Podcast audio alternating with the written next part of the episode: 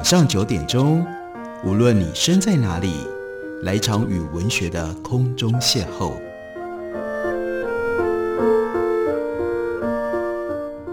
杨照谈书，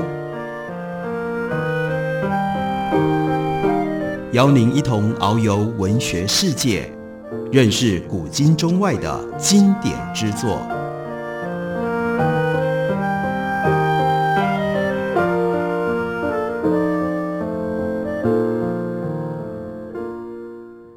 各位听众朋友，大家好，欢迎收听杨照谈书。本节目以台北广播电台 FM 九三点一，每个星期一到星期五晚上九点为大家播出。我是杨照，在今天的节目当中要为大家介绍的，这是三民出局最近所出版的岩野七生他的罗马人故事的三十周年纪念版。野七生是日本非常重要的一位关于西方文艺复兴研究者以及书写者。他在一九三七年出生，今年已经八十五岁了。他出生在东京，毕业于学习院大学的文学部哲学系。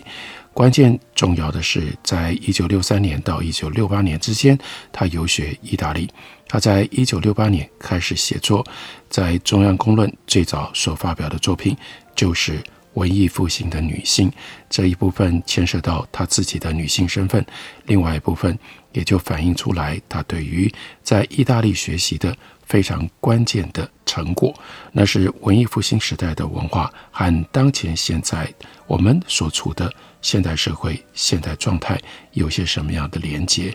一九七零年，她创作了一部长篇作品，叫做《凯撒波吉尔》，亦或《优雅的冷酷》。获得了每日出版文化赏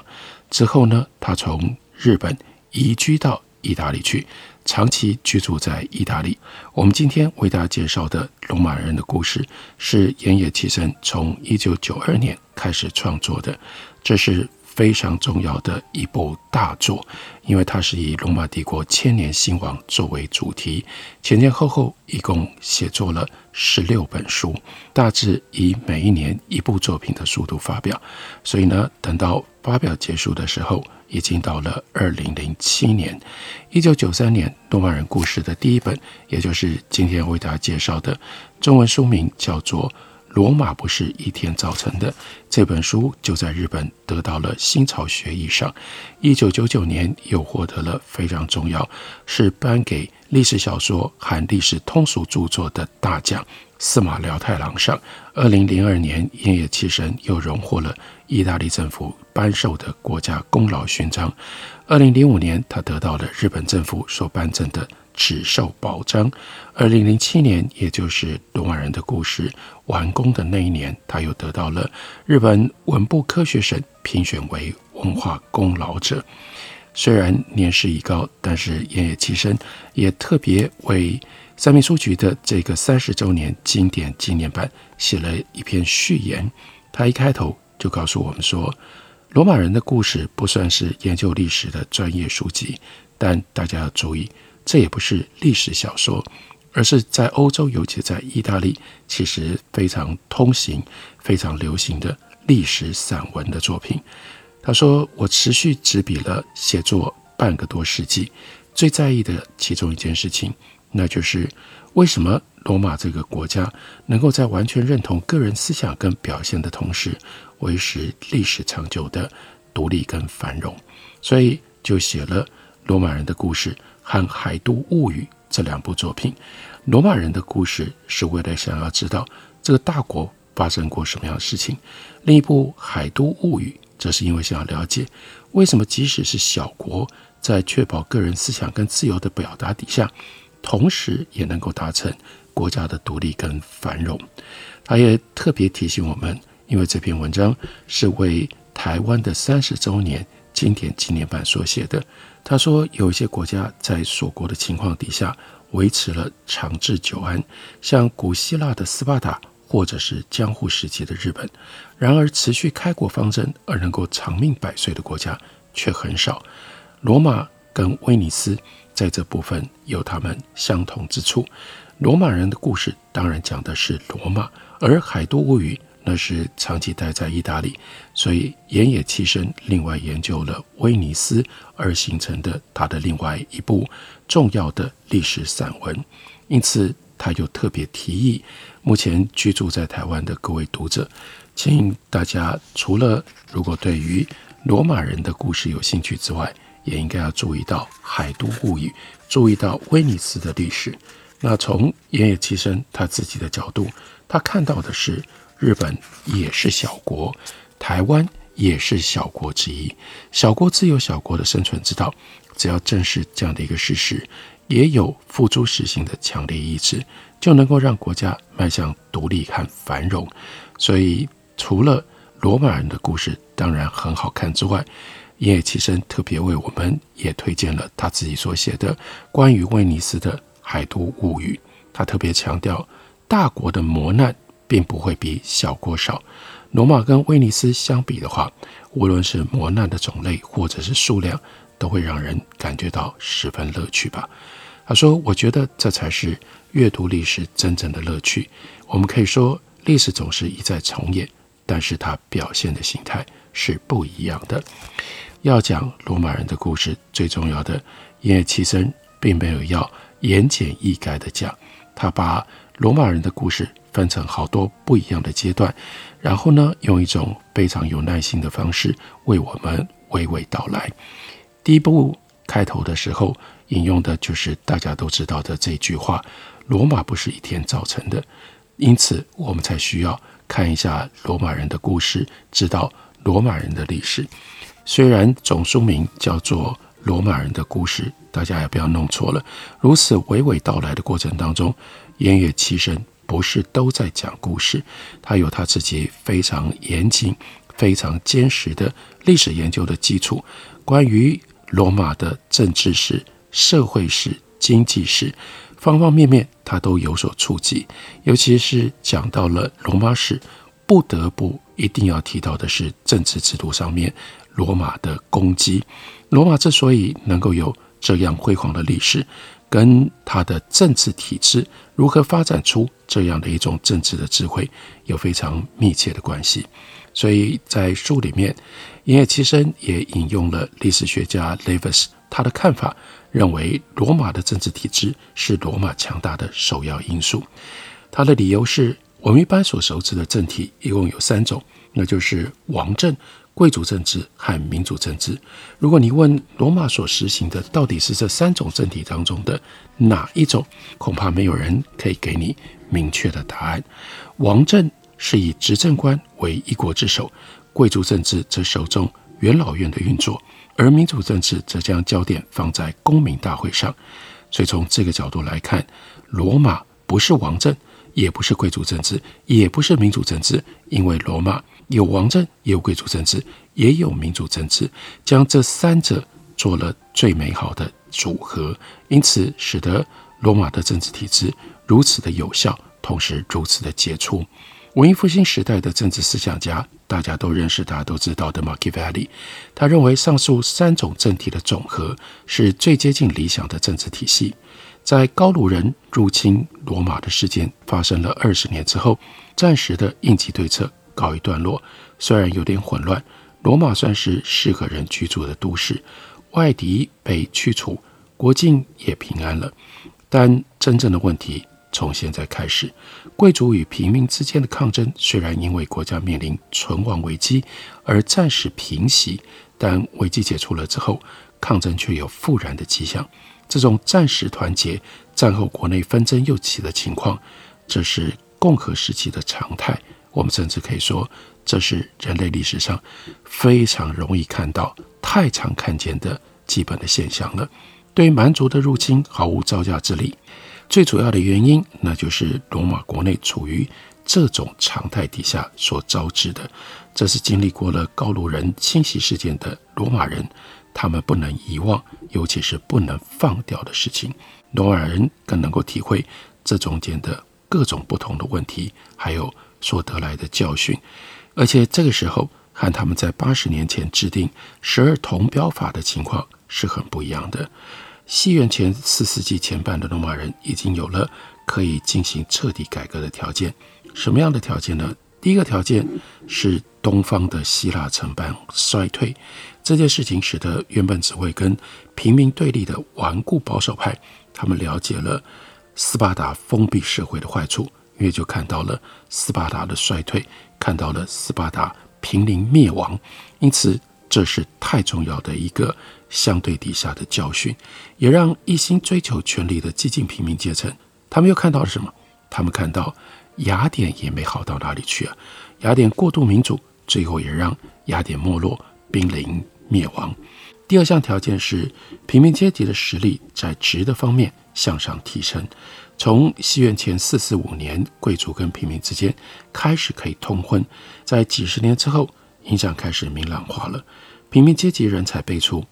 例如说，卡米尔他在担任独裁官的时候，因为可以任命副官，他就开始提拔。平民出身的将军，在当时领导军团，就像领导国政；下了战场，就换成在国政上发挥能力。在当时，这是很自然的变化发展。像是平常给人平和印象的 Pericles，只要雅典有了战士，也就立刻以司令官的身份参战。所以，战略就是政略，不，战略同时必须是政略。所以，关键的。到了西元前三六七年，罗马制定了划时代的里西尼法。这个法废除了罗马的六名军事指挥官，恢复双执政官的制度。从此之后，罗马很明显地走上了寡头政治的路线。这是罗马建立它非常特殊的王政贵族政治和民主政治三合一政治体制，其中很小的，但是很关键的一段。这在盐野七生的书里就用非常清楚的文字、非常明晰的逻辑，让我们在阅读当中可以很轻松地了解跟掌握。我们休息一会儿，等我回来继续聊。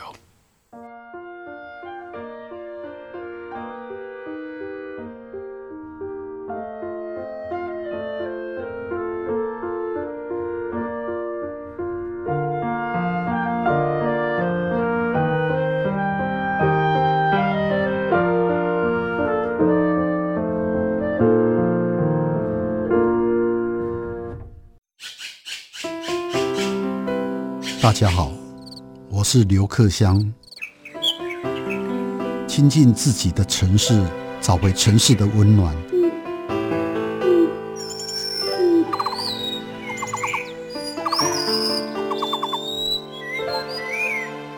听见台北的声音，就在台北广播电台，FM 九三点一，AM 一一三四。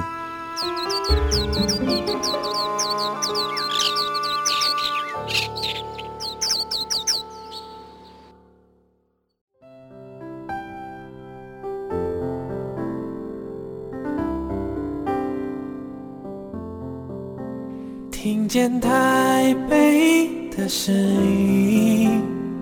拥有颗热情的心，有爱与梦想的电台，台北广播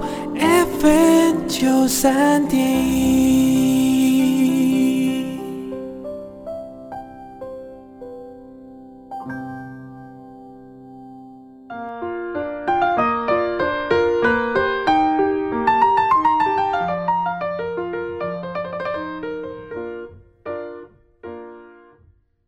谢您继续收听《杨照谈书》。本节目于台北广播电台 FM 三点一，每个星期一到星期五晚上九点，为大家播出到九点半。今天为大家介绍的是三民书局刚刚新出版的三十周年经典纪念版，盐野七生所写的《罗马人的故事》。我们今天集中为大家介绍《罗马人故事》当中的第一本《罗马不是一天造成的》。罗马为什么能够用这种方式崛起？这在盐野七生的书里面，用各式不一样的方法，从不同的角度为我们陈述。例如，他特别提到了罗马人会从失败当中学习，并借此改善自己的缺点，重新站起来。罗马人不认为失败是好事或者是坏事，失败就是失败。最重要的是，失败之后你要如何重新站起来，也可以说是在打败仗之后要如何处理战败的问题。罗马人在西元前三九零年高卢人入侵事件里学到了不少的事情。首先是体会到国内这很严重的大问题，这是会让罗马王国的分裂成为贵族跟平民这两派，太糟糕了。不过在前面所提到的西元前三六七年颁布了里希尼法之后，情况就有了改善。这个改革乍看之下对平民做了极大的让步，全部的国政要职都对平民全面开放。到了西元前三零零年的时候，甚至连祭司，也就是宗教仪式方面的职务都开放了。贵族跟平民之间的对立关系，因而转变成为贵族包容平民的关系。罗马因此也才能够将所有的心力投注于政治体制非常特殊的罗马体制的确立上。换句话说，也就是将国力做了最大限度的运用。希腊历史学家 Polybius 他认为。罗马之所以能够强大的最主要原因，在于罗马确立了独自的非常特殊的统治体系。也因此，针对西元前三九零年的高卢人入侵事件，Polybius 他说，罗马人因此开始强盛。罗马人没有忘记败给高卢人的惨痛教训，因此他们就进行了全盘的内政改革。而这些改革被两千三百年之后的英国历史学家 Toynbee 称誉成为政治建筑的杰作，同时也是他们跟邻近其他国家关系的一种转圜的关键。罗马从王政时代开始就跟邻近的部族结盟，这些部族有不同的血统、不同的种族，但同样都使用拉丁语，而且呢，信仰同样的泛神教，风俗也很相似，统称为拉丁民族。各部族之间所缔结的同盟。称之为拉丁同盟。初期的拉丁同盟名为同盟，但主要是以共同祭神为目的而结盟的。一年一度齐集在阿尔巴诺山的 Jupiter 神殿来举行祭仪，而且呢，仿效希腊奥林匹亚竞技的体育季是同盟国唯一的共同活动。不久，罗马又在所谓的罗马七丘其中的阿凡提诺丘上建造了供奉狩猎女神戴安娜的神殿，戴安娜是继 Jupiter 之后拉丁民族共同信仰的神。从戴安娜的神殿盖在罗马境内这件事情上，可以看得出来，罗马在拉丁同盟当中的强烈领导色彩。因为在女神的祝祭日当天，罗马同盟所有部族的人民，包括女人跟小孩，都会齐集到罗马来参加祭祀。从此之后，拉丁同盟的成员开始联合展开军事行动。虽然拉丁同盟是以罗马作为中心，但当时所有部族的权力关系几乎都是相对等的。罗马当时的实力也还没有突出，所以同盟之间的关系并不稳固。各个同盟国之间常常自己会打起来。西元前五零九年，共和政治开始，这些同盟国纷纷结束了跟罗马的同盟关系。从同盟诸国的角度来看，他们一定是认为自己结盟的对象并不是罗马，而是统治罗马的国王，这是很不一样的。所以王政废止，也就形同于，既然他们认同的是国王，现在罗马已经没有国王了，也就没有他们跟罗马之间的同盟关系了。受到这次教训的罗马，就在西元前四九四年确立共和体制之后，立刻着手重建。拉丁同盟，但这次呢，就不再以宗教作为核心作为出发点，而是以联合军事行动作为同盟的主要目的。在拉丁同盟的协约当中，明确记载，同盟国之间有组织共同战线来对抗敌人的义务。至于同盟军的组成，是由罗马和其他同盟诸国各自负责一半。而这个时候，罗马的国力已经大幅的增强了。光是罗马一国的土地面积就占了拉丁同盟各国领土总和的三分之一还要多一点，因此从盟军的组成比例上也可以看得出来全拉丁民族当时的实力状况。不过在拉丁同盟当中，盟军的总指挥必须由罗马人担任，这固然是因为罗马人的军事能力比其他各国来的强，战胜几率比较高，所以其他同盟国会无异议地接受这个议案。除此之外，重建的拉丁同盟一切利益均分的原则，也是他们愿意接受罗马人作为总指挥的另外一个原因。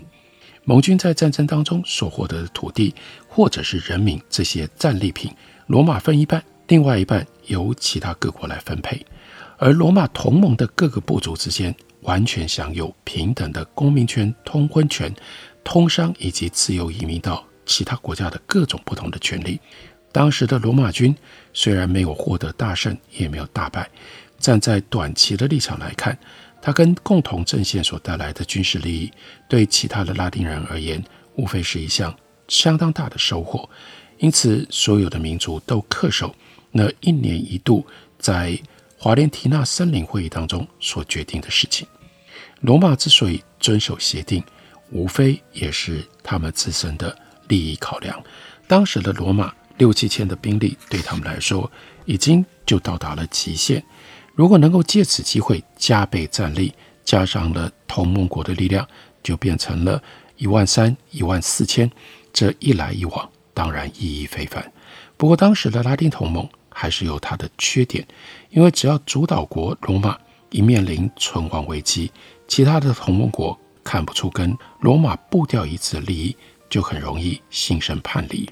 西元前三九零年，高卢人入侵，这个缺点直接就呈现在台面上。这件连隔海的希腊人还有亚里士多德都知道的惨事，大概使得当时的拉丁同盟诸国。他们丧失了把希望寄托在罗马身上的勇气，所以那个时候退出拉丁同盟的国家不止一国，而且呢是如雪崩一般的这个同盟瓦解了。更严重的是，这些原来的同盟国，他们不只是离开了、背叛了罗马，还会借机想要进一步侵略罗马，乃至于征服罗马。而罗马为了要击退他们，即使当时国内已经有卡米尔斯这种优秀的武将，仍然需要费时二十年才完成了确保国境的重任。尝到苦头的罗马，在西元前三三八年就着手彻底改善他们的对外关系。已经流于形式的拉丁同盟，这个时候只有一个名字了。罗马这个时候可以提倡新的同盟，是靠实力。否则，如果由势力弱小的一方来做这样的提倡倡议，谁会听呢？再度恢复之后的同盟关系不叫拉丁同盟，而改称罗马联盟。一般人都认为罗马人很保守，但真正的保守是该改则改，不许改就不改的这种态度。西元前四世纪后半的罗马人。虽然改变了对外关系的形态，但仍然承袭了西元前八世纪从罗姆鲁斯以来同化他们所打败的对方的特质。普鲁塔克认为，罗马之所以强大的最主要原因，那就是来自于罗马人的个性。这跟 Tomby 所说的政治建筑的杰作是无关的。在人类的世界里，能够预见未来，以此树立百年大计，并且着手实行的人。不多，就是因为少，所以这种人呢会被称为是天才。天才以外的人，内心所想的只是解决眼前课题，可以采取什么样的策略。这种只重解决眼前课题的人，他作为的结果又分成两种：一种是虽然只考虑到要解决眼前的问题，但结果却产生出百年大计；另外一种则是眼前的问题解决了，但解决的也只是一时的问题而已，后者的偶然就永远是偶然，然而前者的偶然却会变成必然。历史上的偶然会成为历史的必然，是人类主观意志的选择跟主动的作为所造成的。今日后人以为的历史的必然，其实多数在当时不过就只是偶然。要把偶然变成必然，这还是靠人类。历史的主角最终还是人类。刚刚这一段话是非常典型阎野崎生他写作的方法，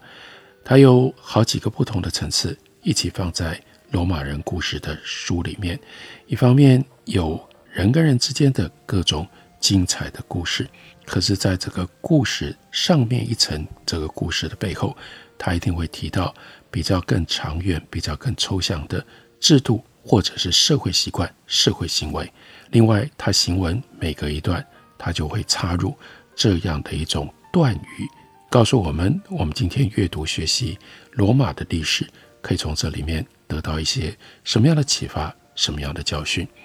他用这种方法写了罗马人的故事，前后一共写了十六本。今天为大家介绍的是其中的第一本。这罗马人的故事由三民书局刚刚出版的三十周年经典纪念版，介绍给大家，推荐给大家。感谢您的收听，下个礼拜一同一时间我们再会。